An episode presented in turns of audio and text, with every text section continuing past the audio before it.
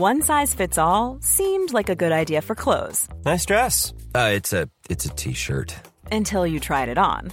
Same goes for your healthcare. That's why United Healthcare offers a variety of flexible, budget friendly coverage for medical, vision, dental, and more. So, whether you're between jobs, coming off a parent's plan, or even missed open enrollment, you can find the plan that fits you best. Find out more about United Healthcare coverage at uh1.com. That's uh1.com.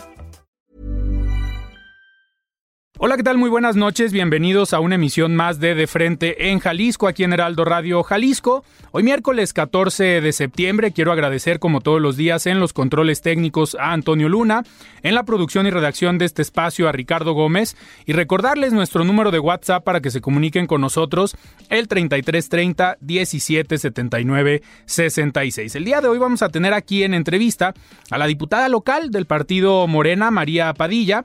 Además, como todos los miércoles. Vamos a tener el comentario de Carlos Villaseñor Franco, el expresidente de Coparmex Jalisco, el comentario también de Alfonso Partida Caballero, él es integrante del Observatorio de Seguridad y Justicia de la Universidad de Guadalajara, y también, como todos los miércoles, el análisis con David Gómez Álvarez, que nos apoya con el análisis político este día para hablar pues ya de los posibles candidatos aquí a la gubernatura de Jalisco en alguno de los partidos políticos. En unos minutos más vamos a escuchar este comentario. Les recordamos que nos pueden escuchar también en nuestra página de internet heraldodemexico.com.mx, ahí buscar el apartado radio y encontrarán la emisora de Heraldo Radio Guadalajara. También nos pueden sintonizar en iHeartRadio en el 100.3 de FM. Y antes de empezar esta entrevista con la diputada María Padilla, vamos a escuchar el comentario y el análisis político con David Gómez Álvarez. Estimado David, ¿cómo estás? Muy buenas noches. Buenas noches, Alfredo. Buenas noches al auditorio de Heraldo Radio. Pues para comentar hoy el destape de Pablo Lemus que rindió su informe de gobierno, en el cual pues dio cuenta de los resultados y avances de su gestión, pero más allá de los números y los datos, me parece significativo el hecho de que Lemus esté, esté como él mismo lo dice, más concentrado, más eh, enfocado que confiado en la sucesión adelantada también a Casa Jalisco rumbo a la gubernatura del estado. Y es que a pesar de tener una abrumadora ventaja respecto a cualquier otro competidor, pues recientemente hubo otro destape, como se sabe, el del senador Clemente Castañeda, que con el eslogan del Senado a Jalisco, pues está promocionándose para posicionarse y poder disputarle la candidatura al alcalde de Guadalajara. A pesar de la desventaja en la que arranca Clemente Castañeda, en realidad él todavía enfrenta un dilema más personal que político. Es decir, tiene que decidir si va o no por la candidatura de su partido a la gubernatura. Quienes están cerca y lo conocen saben que el Pachi, como le dicen sus cercanos, no ha decidido si realmente quiere la gubernatura o seguir con una carrera legislativa para la cual la reelección en su escaño en el Senado la tiene prácticamente en la bolsa. De suerte que es posible que veamos una competencia al interior del oficialismo, adentro de Movimiento Ciudadano entre Lemus, el alcalde de Guadalajara, que es el puntero de todos, y Clemente Castañeda, que aunque va muy rezagado, es el tapado del alfarismo. Desde luego que al gobernador y al equipo duro del partido le interesa más la candidatura de Clemente porque es parte de su grupo que obviamente la de Lemus, que es un externo, aunque sea parte del movimiento del partido. De suerte que a dos años de la elección, cuando todavía falta muchísimo para que se sepa quién ganó la elección, pues ya están los tiempos, Alfredo Auditorio, tremendamente adelantados y creo que hasta cierto punto es saludable para la vida pública que haya competencia tanto adentro como afuera de los partidos, al interior de los institutos políticos como entre los mismos institutos políticos, porque finalmente la competencia es sana sea en democracia, en el mercado o en cualquier otro ámbito. Así que Lemus no va solo, aunque va muy adelantado. Muchísimas gracias David por este comentario y ahora sí, arrancamos esta entrevista y me da muchísimo gusto recibir aquí en cabina a la diputada local del partido Morena, María Padilla. Diputada, ¿cómo estás? Muy buenas noches. ¿Qué tal? Muy buenas noches, Alfredo, con el gusto de saludarte y felicitarte porque hoy es el día del locutor, también es el día del charro. Queremos felicitar a todos los charros de nuestro estado que pues nos representan como con el deporte más mexicano, ¿no? Y pues agradecida contigo y con todos tus radioescuchas de estar aquí esta noche. Diputada, tenemos una agenda bastante amplia de lo cual vamos a platicar el día de hoy. Me gustaría que empezáramos por esta iniciativa que presentaste el día de hoy en el Congreso del Estado sobre una ley anticongeladora. Siempre ha sido muy cuestionado la productividad, sobre todo de las últimas legislaturas, y se vuelve a veces polémico cuando un grupo parlamentario presenta una iniciativa y resulta que, al menos ante los medios de comunicación, comentan es que la mayoría o los otros partidos tienen bloqueada esta iniciativa, la guardaron en un cajón y nadie encuentra la llave. Presentaste esta iniciativa. ¿Qué nos puedes decir de esta ley anticongeladora?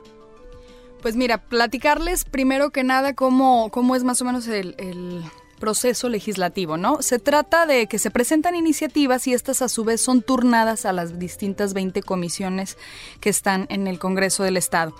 Estas comisiones tienen 60 días para dictaminar. En, la, en el dictamen eh, se hacen de pronto modificaciones a la iniciativa en lo principal porque de, de, repente hay iniciativas que pues tendrían que dictaminarse en contra, algunas en positivo o algunas con algunas modificaciones para que puedan avanzar porque no siempre van de la mejor manera las iniciativas. Pasan estos 60 días y se puede pedir una prórroga de 30 días. Sin embargo, pues hay comisiones y hay, hay presidentes de comisiones y directores de órgano técnico que pueden pasar los 60 días, los 90 días y jamás dictaminaron una iniciativa. ¿Por qué? Porque simplemente a su grupo político tal vez no le interesa, porque representaría un presupuesto y pertenecen al grupo eh, del Ejecutivo, etcétera, etcétera. Sus motivos tendrán, pero lo congelan. Lo que yo considero y lo que se considera en esta iniciativa es que todas, eh, como todos los diputados somos representantes populares y vamos a llevar la voz del pueblo, y no solamente los diputados pero podemos presentar iniciativas, sino que también las pueden presentar los presidentes municipales, la misma sociedad organizada, la puede presentar el Ejecutivo. Entonces, cualquier iniciativa pues debe de ser dictaminada. Lo que se sugiere dentro de esta ley, como bien lo comentas, ley anticongeladora, me gustó el nombre, es que si pasando estos 60 días y esa prórroga de 30 días no lo dictamina la comisión, pueda la mesa directiva de alguna manera traerlo y llevarlo a Parlamento.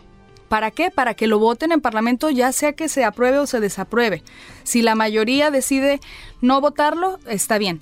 Pero que la gente sepa que su tema sí se llevó al Parlamento, que, que, los diputados que sí están recogiendo el sentir de la gente y lo están haciendo plasmado en una iniciativa, pues vea la gente que sí se llevó y quienes votaron a favor y quienes votaron en contra de determinada iniciativa. Más o menos va en ese contexto. Y esto también nos habla, a ver, en un sentido de productividad, ¿no? Del mismo Congreso. A ver, a nivel nacional, ahorita se está hablando del tema de la prisión preventiva, que va, tú eres abogada, habla de la productividad del Poder Judicial. Pues acá en el Congreso o en los congresos pasaría lo mismo, ¿no? Porque puede haber muchos temas, puede haber muchas iniciativas presentadas, pero es algo que siempre hablamos con las diputadas y con los diputados. Presentó 20 iniciativas en el año, pero nada más le aprobaron una.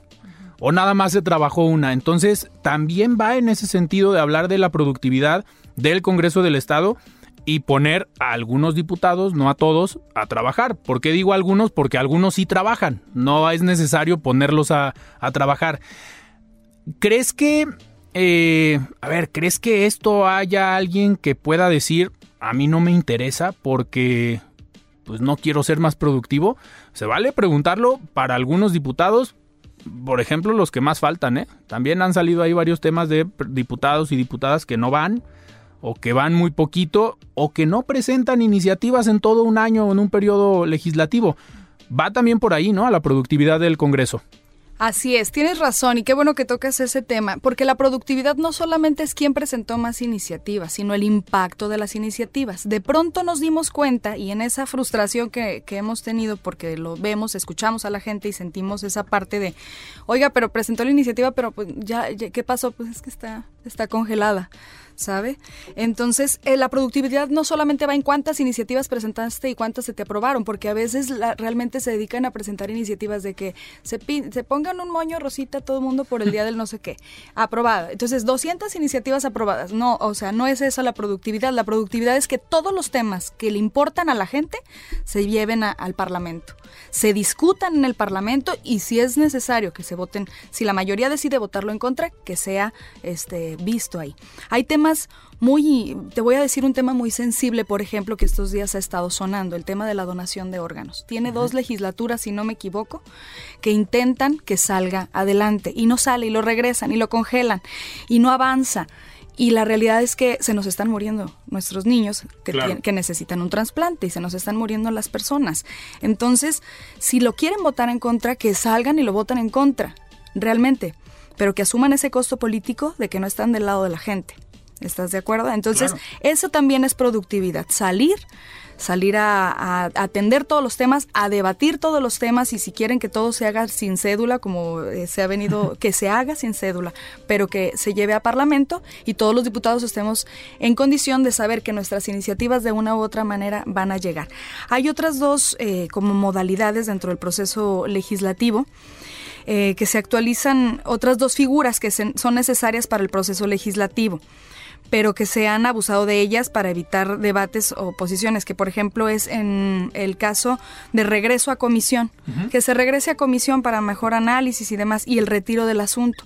Esas dos este, eh, como modalidades son importantes, no se pide que desaparezca, pero en ambos casos proponemos conservar eh, estas figuras, pero que sean acotadas también a un plazo. Que se vuelva a regresar a comisión, está bien, pero que también haya un plazo que sería el mismo de 60 días para que vuelva a dictaminarse o en su caso atraiga a la mesa directiva para que se, teme, se tome el tema. ¿Qué es lo que se pide con esto? No es un tema de linchar ni de inquisidor, porque realmente hasta ahorita el, yo puedo considerar que el Congreso del Estado de Jalisco ha sido productivo en la mayoría de sus comisiones. Sin embargo, luego se vienen los procesos electorales y es donde se empieza a truncar esta situación. Y lo que se quiere es que realmente el proceso legislativo de absolutamente todos los temas se cumpla, se culmine con lo que sea, aprobación o en su caso negativa. Estamos hablando entonces que en un periodo cualquier iniciativa que sea presentada tendríamos más o menos cuatro o cinco meses para tener ya una decisión después, de, independientemente si la regresaron o no a comisiones, que tengan cuatro o cinco meses para decir se aprueba o no se aprueba, pero tomen una decisión y vayan a las sesiones, porque luego también hay algunos que dicen, no, yo no la voté, porque no pude ir a la sesión y entonces a mí no me cuelguen ese muertito.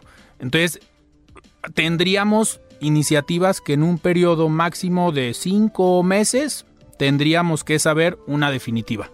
Así es. Y las más nobles de pronto son las que no avanzan, son las que se congelan, porque requieren de presupuesto, porque es de algún determinado grupo, porque se va a llevar la bandera el diputado que la presentó, entonces no puede seguir así, sino para que estamos realmente los diputados. ahorita comentabas eh, esta iniciativa de la ley de donadores de órganos. Tuvimos una mesa aquí en De Frente en Jalisco hace 10 días, donde estuvo el diputado Enrique Velázquez, estuvo Mili Naveja de la Asociación Donación de Milagros, nos hablaban, digo, me, sorprendió ese, ese dato de cerca de 9 mil personas, 8 mil, 9 mil personas que hoy en Jalisco necesitan un trasplante. Y que esta iniciativa lleva años en la congeladora y con este pretexto, digo, esta última la regresaron otra vez a comisiones para analizarla mejor, para ponerle a un punto, una coma. Y hablaban de ese dato de 8 mil y de 4 mil que a lo mejor no tenían registrados estamos hablando de 12 mil personas que necesitan un trasplante y que por medio de una iniciativa como esta se pudiera pues ayudar. Hablaban de que en Jalisco creo que se hacían 5 o 6 trasplantes al mes. Imagínate que en la lista estás tú en el lugar 4000, pues cuándo se va a poder. Y con una iniciativa de este tipo que pudiéramos evitar teniendo estos plazos, ya sabríamos pues qué diputado y qué diputada está a favor y está en contra, de cómo haya sido. Pero ya sabríamos el número y a lo mejor hasta de qué partido, de qué partido son. Diputada, otra de las otro de los temas que va muy eh, de la mano con el tema de la ley de donación de órganos, porque son comunidades vulnerables. Eh, presentaste una iniciativa en el tema de señalética. Eh, para personas con alguna discapacidad visual. Hiciste, organizaron un foro en el Congreso del Estado, un parlamento abierto, si no me equivoco. ¿Qué nos puedes hablar de esta iniciativa y también de ese evento? ¿Cómo les fue?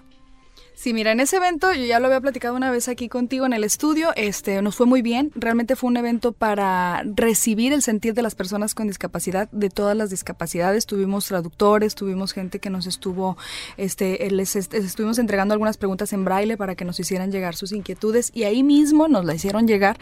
Fue un foro donde realmente no fue que fueran a vernos y nosotros decir hola, ¿qué tal? Queremos ayudarlos y bye bye, sino que realmente recibimos el sentir de las personas con discapacidad.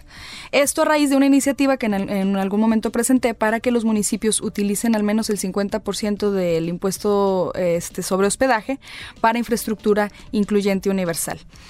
También después de eso, bueno, en este acercamiento con las personas con alguna discapacidad he tenido varias reuniones con algunos grupos, porque ellos tienen sus grupos, y me dijeron que pues se sienten de pronto eh, realmente excluidos en algunos espacios públicos, ya sea eh, o incluso públicos, este, pero por ejemplo hablábamos del estadio Jalisco, donde hay un letrero que dice área de personas con capacidades diferentes, o de pronto los mismos, el lenguaje en los ayuntamientos, en, en sus documentos y demás, dice este, personas discapacitadas o minusválidas.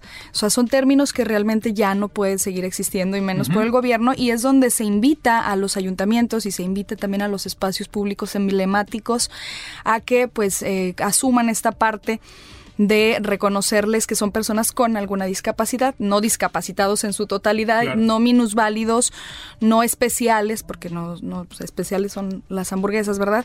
Este, sí, realmente eso es algo que a ellos no les gusta y tampoco este, con capacidades diferentes, porque no vuelan, no, o sea, no hacen cosas extrañas, simplemente tienen una discapacidad. Este, bueno, hemos asumido esa agenda eh, de, la, de las personas con discapacidad que viene desde que estaba yo en la Secretaría de Bienestar y tenía mucha cercanía con ellos. Y ya este, el día de hoy eh, se pasó en primera lectura al, al en el Congreso. Este, pues bueno, eh, esa es una de todas las iniciativas que se han presentado en este sentido y pues lo que queremos es seguir trabajando de la mano de las personas con discapacidad. en este en este tema, que tienen un plazo? ¿Tienen a lo mejor algún planteamiento para en algunos meses esté ya aprobada? Porque vuelvo a insistir, es un tema muy sensible. O sea, si hay alguien que se anime a votar en contra, aquí te invitaría a pasar lista y a decirnos quién vota en contra de una iniciativa como, como esta, porque son temas que no fue fuera de un interés político, es un tema meramente social de beneficio para las personas de estas comunidades que tienen o cuentan con alguna discapacidad. ¿Cuándo estarían esperando ya eh, pues que se votara y que empezáramos a contar con esta iniciativa? Tentativamente yo calculo un aproximado de dos meses para que esta iniciativa ya esté y bueno, se mande a los municipios este, esta solicitud para que tomen en consideración a las personas. Yo creo que es un, es un tema que, que no debe de de generar ningún conflicto a ningún grupo parlamentario, porque todos yo creo que sí estamos al menos en el mismo contexto y han habido varios grupos y varias reuniones para apoyar eh, a las personas con alguna discapacidad y para solucionar estos problemas que en este caso pues realmente es algo mínimo se podría decir, pero que para ellos sí representa un insulto, porque realmente decirle a una persona, este, tú que eres discapacitado, no, no soy discapacitado, sí tengo muchas capacidades, solamente tengo una, una discapacidad, ¿no? Entonces, creo que desde ahí empieza ese respeto a sus derechos humanos y desde ahí empieza ese respeto y esa inclusión a la sociedad. Y bueno, algo que sí pasó en días pasados fue que se aprobó eh, un acuerdo que presenté para que se reconociera que recibió el Jalisco en el primer semestre de este año, recibió 3 mil millones de pesos adicionales a los que se recibían. No sé si te había platicado, Alfredo. Has, has tenido una participación muy fuerte en pues en todo lo relacionado con el pacto fiscal, con el tema del presupuesto que llega de la Federación al Estado de Jalisco. En su momento tuviste una votación o un voto interesante en este tema. Eh, ahorita estamos casi a punto de ir a un corte, pero me gustaría que regresando platicáramos más sobre este, este tema de este excedente, de cuánto fue, en qué lo están utilizando, de dónde viene este recurso, porque no es tan sencillo como que diga el presidente, ahí les van tantos recursos para Jalisco. Eh, vamos a ver de dónde salió el recurso, en qué se puede utilizar o en qué se está utilizando, pero ahorita que regresemos eh, de un corte. Estamos platicando con la diputada local María Padilla, diputada del partido eh, Morena.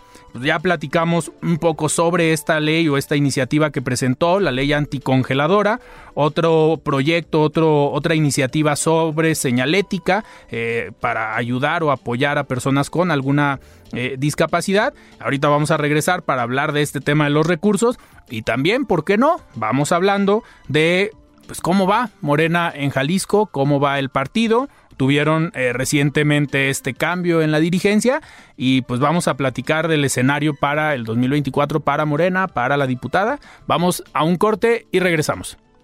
Y regresamos. Muy bien, estamos de regreso aquí en De Frente en Jalisco platicando con la diputada local de Partido Morena, María Padilla, y vamos a escuchar el comentario de Carlos Villaseñor Franco, él es presidente de Coparmex Jalisco. Estimado Carlos, ¿cómo estás? Muy buenas noches. Hola, estimado Alfredo. Como siempre, un gusto saludarte a ti y a todas las personas que nos escuchan el día de hoy.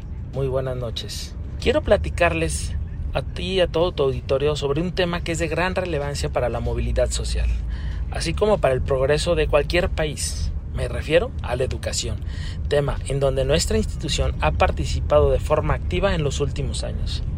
Sin embargo, hay algunos obstáculos que han dificultado la ya complicada situación que venía arrastrando México.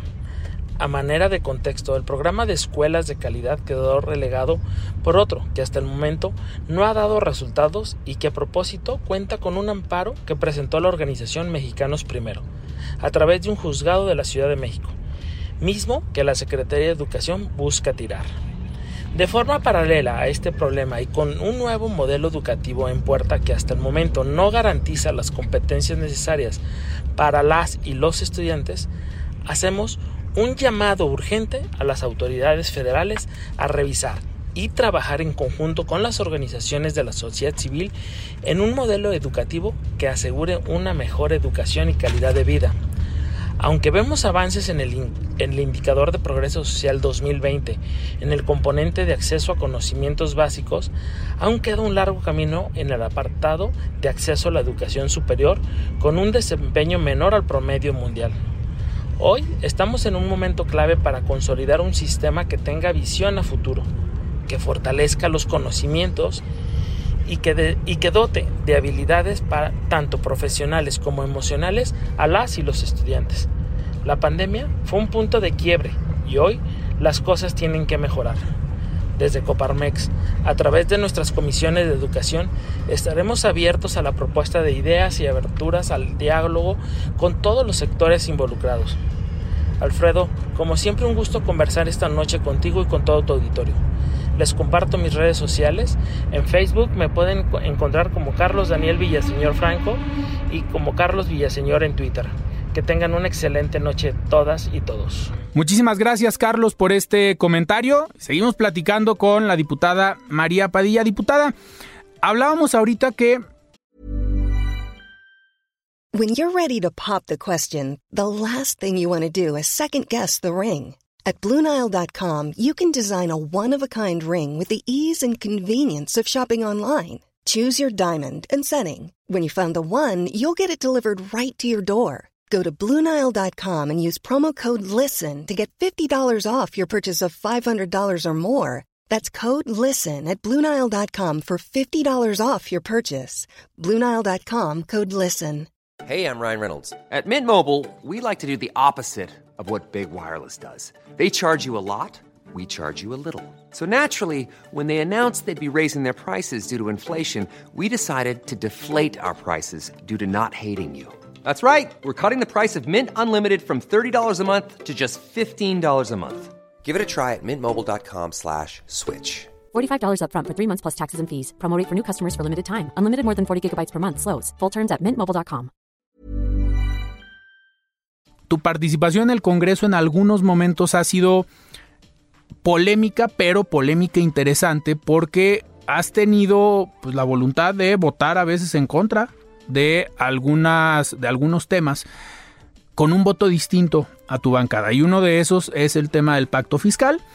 Y ahorita antes de irnos a un corte nos hablabas de que a Jalisco le llegó más recurso, que es algo que al menos desde el gobierno del estado, ahorita ya no tanto, ahorita como que ya se calmó el ambiente o el conflicto entre el gobierno del estado y el gobierno federal, pero llega más recurso a Jalisco en este año, no para el presupuesto del próximo año.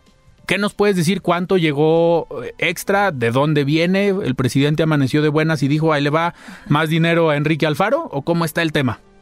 Sí, mira, lo que pasa es que como ya sabíamos, ya había llegado aproximadamente 9 mil millones de pesos adicionales a este, a en este año, perdón, en este año al estado de Jalisco.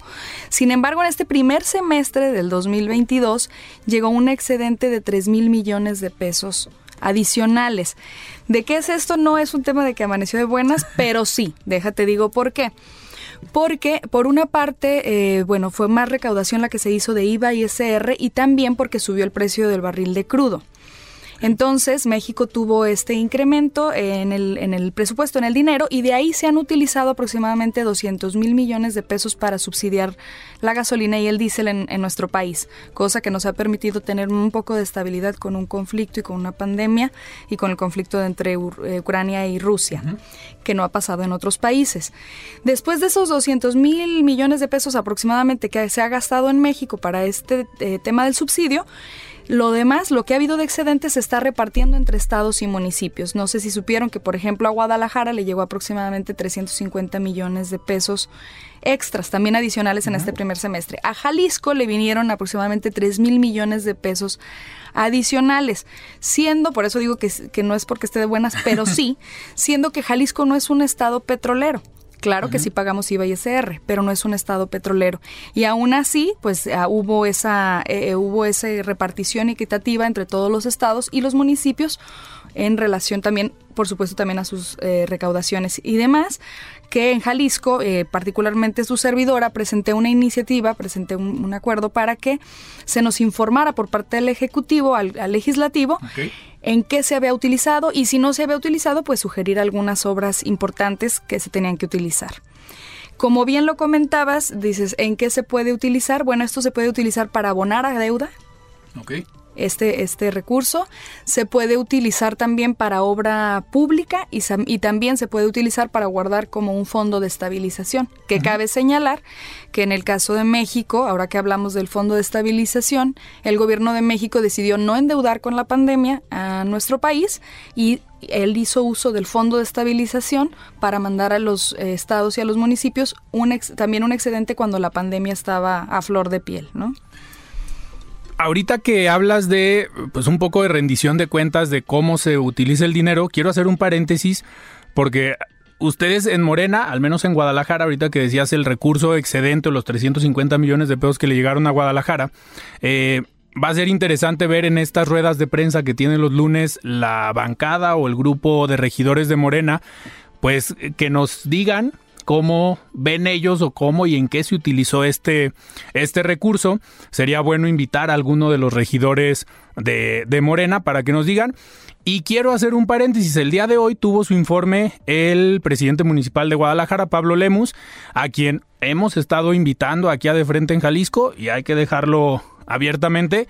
No ha confirmado, no ha podido venir. Vinieron ya algunos presidentes municipales, vino Juan José Frangé, vino Citlalia Maya, pero el equipo de Pablo Lemus no ha confirmado si se le hizo la invitación. Nada más lo quiero dejar aquí al aire y sería interesante ver la postura de los regidores de Morena que han sido críticos y han cuestionado principalmente en estos temas de el uso de los recursos de los recursos públicos. Diputada, otro de los temas de los cuales pues es necesario platicar es Morena en Jalisco. Eh, tuvieron hace unas semanas esta, eh, pues esta convocatoria, este proceso de asambleas para elegir a los delegados y elegir a la nueva presidenta de, de Morena aquí en Jalisco. En tu caso, la participación que tuviste en el proceso fue muy interesante. Terminaste con un muy buen número de votos en el distrito para el que te, te registraste. ¿Cómo viste todo el proceso? ¿Es la primera vez que participas en un proceso así? Y sorprende que en zona metropolitana saliste con buen número de votos. ¿Cómo, cómo te fue en el proceso y cómo estuvo? Bien, la verdad es que muy bien. Eh, realmente fue un proceso muy democrático que aplaudo bastante. Las, los distintos distritos organizados para llevar a los militantes que querían votar para que fuera determinada persona este su consejero. Y bueno, se lograron ya estos consejeros del estado de Jalisco que en todos los distritos de todo el país es igual. Son cinco hombres y cinco mujeres para cada distrito de los 300 distritos en el país.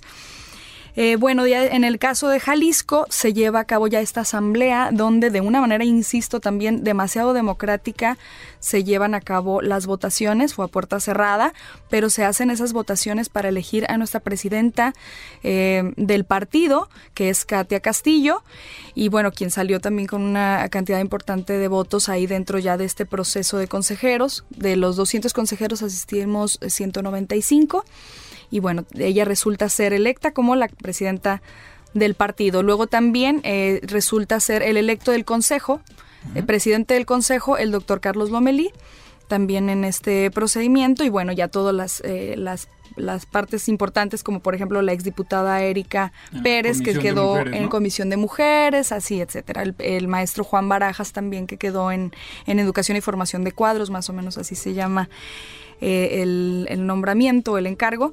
Entonces, pues bueno, muy interesante. La verdad es que me dio mucho gusto que este partido esté tomando ya forma institucional y muy ordenada en nuestro estado. Sí la había tenido, era un tema de luchas, era un tema de movimiento, pero hoy por hoy es un partido eh, bien constituido y formal, con una presidenta, con un presidente de, consejeros y con todo un comité este, que, nos va a llevar sin duda a una posición muy organizada para el 24.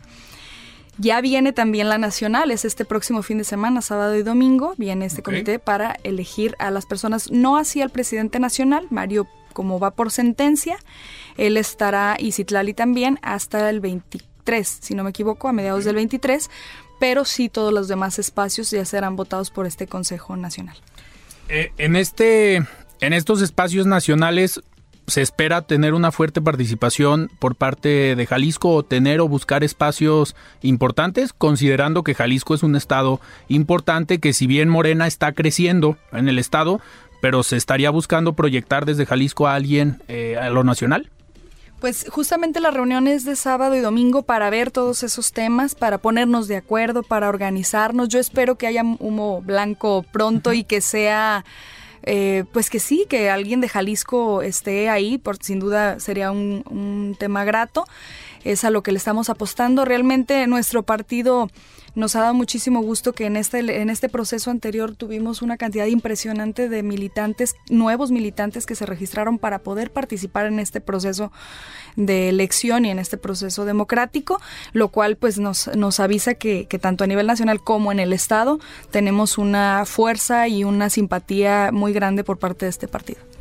Y algo interesante que pasó aquí en Jalisco y se vale eh, resaltarlo es que hubo unidad es que se pusieron de acuerdo para elegir a la presidenta y ahora sí yo creo que no puede haber este conflicto de gano, no quedó el que yo quería, vámonos a trabajar por este lado y dejamos a la dirigencia eh, por acá. ¿Cómo ves, obviamente tú siendo un actor importante en el Congreso del Estado desde Morena que te tocó trabajar para el gobierno federal en la delegación de programas sociales o en la dirección de programas sociales, eh, ¿cómo ves el papel que tiene que jugar Morena hoy en Jalisco, porque al final es un partido de oposición. Así como PRI, bueno, PRI ya no tanto a nivel nacional, pero el PAN, el PRD y Movimiento Ciudadano son los que allá en México están levantando la voz y están mandando mensajes fuertes en la Cámara. Aquí en Jalisco se espera hoy con una nueva dirigencia que hubo unidad, que están todos los cuadros. ¿Crees que sí haya esta posibilidad de ser una oposición fuerte en Jalisco? Yo creo que, Alfredo, no solamente hay la posibilidad de ser una oposición fuerte, sino también de estar en el gobierno en, a partir del 24, porque sin duda, como bien lo comentabas, que se organizaron, nos organizamos Y es que esto tumba el discurso de, por ejemplo, las asambleas pasadas donde nos mandaron a gente armada que, que reventaron todas las asambleas. ¿Qué querían con esto? Mandar un mensaje de Morena, son problemáticos, nunca van a lograr nada, son ellos mismos lo que hacen esto, claro que por supuesto que no. Y en esta ocasión lo hicimos de una manera más cuidada, vigilando que este tipo de situaciones no se saliera de las manos y no vinieran luego opositores a, a querer dañar nuestro partido y nuestro movimiento, y se logró esa organización. Yo creo que em, algunas personas de la oposición nos saben que tenemos ese potencial y quieren hacer que la gente nos subestime, pero ya el despertar de las conciencias de los jaliscienses ha sido muy grande, ha sido muchísima gente la que se ha, como te digo, se ha registrado como militante para este proceso y los simpatizantes pues son demasiados. Sí, eh, Morena sin duda se constituye como un partido fuerte que a nivel nacional es un partido joven, pero un partido ganador, tiene un presidente de la República a menos de seis años de que inició este partido y ya tenemos más de 20 gobernadores y vamos por los 32. Vamos, a, vamos a hablar de los 32 en el 24. El próximo año tienen elecciones en dos estados, Estado de México y Coahuila, que hoy con lo que está pasando en la alianza, a ver, teníamos contemplado que Estado de México y Coahuila son dos estados priistas, dos estados fuertes, que con la alianza yo siempre he dicho que el Estado de México pues prácticamente lo tiene ganado Morena. En donde yo tenía mis dudas es en Coahuila por la forma de operar del PRI. El año pasado tuvieron elecciones en el Congreso y se llevó todo. Entonces yo decía, con una alianza en Coahuila, pues a lo mejor pueden dar batalla. Pero ahora que Alejandro Moreno sale con estos temas que al PAN y al PRD no le parecieron, está en riesgo la alianza, pues vamos a ver cómo pasa en Coahuila, en el Estado de México, pudieran llegar al 24 con 22 gubernaturas, perdón, con 24, con 24 contando las dos de los partidos aliados, una de ellas San Luis Potosí con el partido con el partido Verde. Eh, María, a ver, como uno de los actores pues que estás en la mesa, en la toma de decisiones de Morena, no podemos eh, negarlo. Aquí en Jalisco el escenario rumbo al 2024, hablando de las alianzas. El año pasado no hubo una alianza en lo local de Morena con el Partido Verde, fueron de manera separada a pesar de que en lo federal sí había. ¿Se estaría pensando o verías viable eh, desde Morena sí construir la alianza Morena, Verde y PT aquí en Jalisco? Sí, por supuesto que sí. A nivel nacional ha habido una sinergia impresionante entre estos tres partidos. Realmente se han podido organizar eh, van con la misma agenda, eh, van con en pro de la, de la cuarta transformación, em, han abonado bastante al plan de gobierno del presidente Andrés Manuel López Obrador. En Jalisco eh, no, no es distinto, realmente considero que las personas que integran y encabezan los partidos, tanto del PT como del Verde, ecologistas, son personas con alto nivel de conciencia y que saben que Morena realmente sí representa una diferencia para mejora de los jaliscienses yo creo que sí se puede dar en algún momento dado esta alianza también en lo local. Y considerando ya lo que está, me atrevo a decir, lo que está por empezar a construir Morena en Jalisco, con una nueva dirigencia, con una buena articulación, eh, con un gobierno federal que tiene presencia en todo el país, incluido Jalisco, pero creo que hay un eh, punto que es clave en el crecimiento de Morena en Jalisco. Hoy hay una buena relación entre el gobierno del estado y el gobierno federal.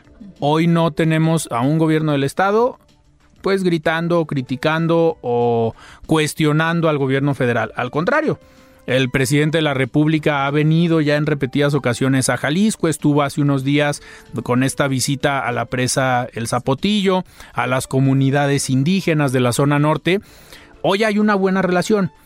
¿Crees que eso también pueda ayudar para que Morena siga creciendo en el Estado, siendo un partido de oposición? Claro, sin duda la gobernabilidad en un estado es algo importante y me da mucho gusto que después de tantos años de golpeteo pues se, haya, se vean ya señales de que se va a poder lograr. Este, el presidente siempre ha estado con la mejor disposición, se ha visto con los con los gobernadores, perdón, de otros partidos, de cualquier partido, de cualquier estado. En el caso de Jalisco no fue distinto pese al golpeteo y hoy por hoy que el gobernador parece ha asumido una postura de respeto para en pro de la gobernabilidad, pues eh, creo que sería un, un paso adelante.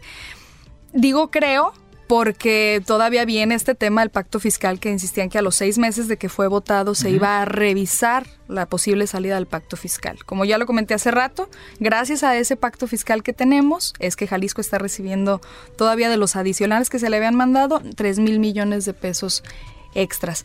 Entonces, vamos a ver qué postura asume en ese sentido. Yo para mí ese es un tema crucial para darnos cuenta si realmente ya existe esta gobernabilidad, esta paz, esta paz que se está viendo de pronto en algunas fotos, en algunos recorridos y en algunos videos de eh, tanto nuestro presidente de la República, licenciado Andrés Manuel López Obrador, como eh, Adán Augusto López eh, aquí en el estado de Jalisco. diputada, ahorita que mencionas al secretario de Gobernación, pues ha venido a Jalisco, platicó con el gobernador del estado, pero también ha venido Marcelo Ebrard, estuvo el domingo, hubo una reunión en Tequila de la CONCAMIN, la Confederación Nacional de Cámaras Industriales, invitaron al secretario de Relaciones Exteriores y ahí estuvo platicando con ellos. Dos de las cuatro corcholatas mal llamadas Ricardo Monreal también vino hace unas semanas a dar una conferencia en Expo Guadalajara. Claudia Sheinbaum, ¿cuándo viene? El 24, el 24 de este mes viene Claudia Sheinbaum. Ya próximamente la doctora va a estar aquí este, en el estado de Jalisco. Tengo entendido que por un tema de exponer las buenas prácticas en los buenos gobiernos, esto a raíz de pues esas mejoras que se han venido dando en la Ciudad de México a través de, desde que llegó su gobierno y a través de buenas políticas públicas que se han implementado, porque los números lo dicen, ¿verdad? Entonces ella está haciendo un, eh, un recorrido para exponer eh, esta parte muy importante y tengo este, información de que el día 24 de septiembre la tendremos aquí en tierras tapatías y jaliscienses. Pues vamos a, a ver si por tu conducto podemos tener una buena gestión para poderla tener aquí en De Frente en Jalisco. Sabemos que el 24 es sábado, pero vamos viendo si podemos hacer alguna entrevista o platicar con la jefa de gobierno de la Ciudad de México, contemplando que ya entrevistamos también a algunos, entrevistamos a Ricardo Monreal aquí en este mismo espacio, entonces vamos, pues vamos abriendo los micrófonos para todos que vengan también a Jalisco y que eh, pues se den a conocer. Diputada, nos quedan dos minutos. ¿Qué viene para este último periodo, para estos últimos meses en materia legislativa?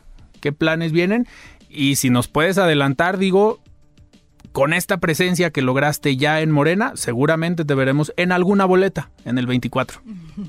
Mira, vienen algunos temas interesantes. Realmente me he estado reuniendo con personas eh, que se han visto afectadas algunos grupos en temas de movilidad también vamos a estar eh, presentando ahí algunos, algunas iniciativas en este contexto y también entrarle al tema de seguridad, porque creo que es un tema que en el legislativo se ha visto muy lento, muy parado y que sin duda es de lo que más adolece a los jaliscienses y tenemos que entrarle ya. Vamos a presentar eh, unas iniciativas en ese contexto.